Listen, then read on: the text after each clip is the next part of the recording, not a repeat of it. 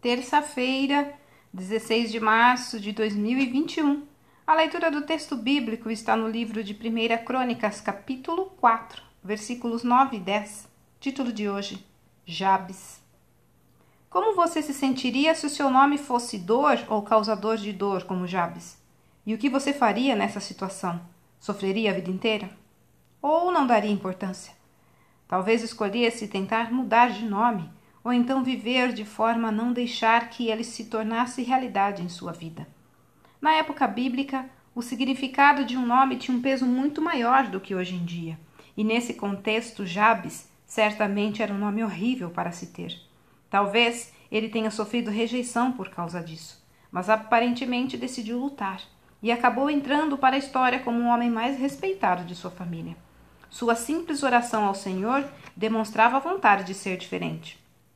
Ah, abençoa-me e aumenta as minhas terras. Que a tua mão esteja comigo, guardando-me de males e livrando-me de dores.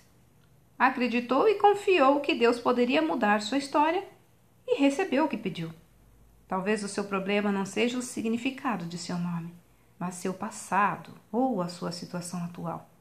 Mesmo que seu futuro pareça sem perspectivas boas, saiba que o Senhor pode mudá-lo. Você acredita em Deus? Você confia nele? Então faça como Jabes. Ore ao Senhor.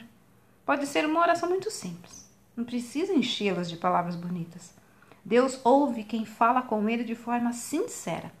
Até hoje o Senhor opera maravilhas na vida de quem busca sua ajuda e se submete à sua vontade. Para que você também tenha essa experiência, experimente pedir. Se pedir segundo a vontade dele, isto é, conforme os princípios divinos já revelados na Bíblia, ele certamente atenderá.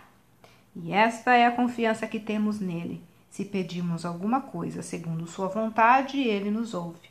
Olha, Deus muda a história e o futuro de quem confia nele. Texto retirado do presente diário da Rádio Transmundial, edição 24.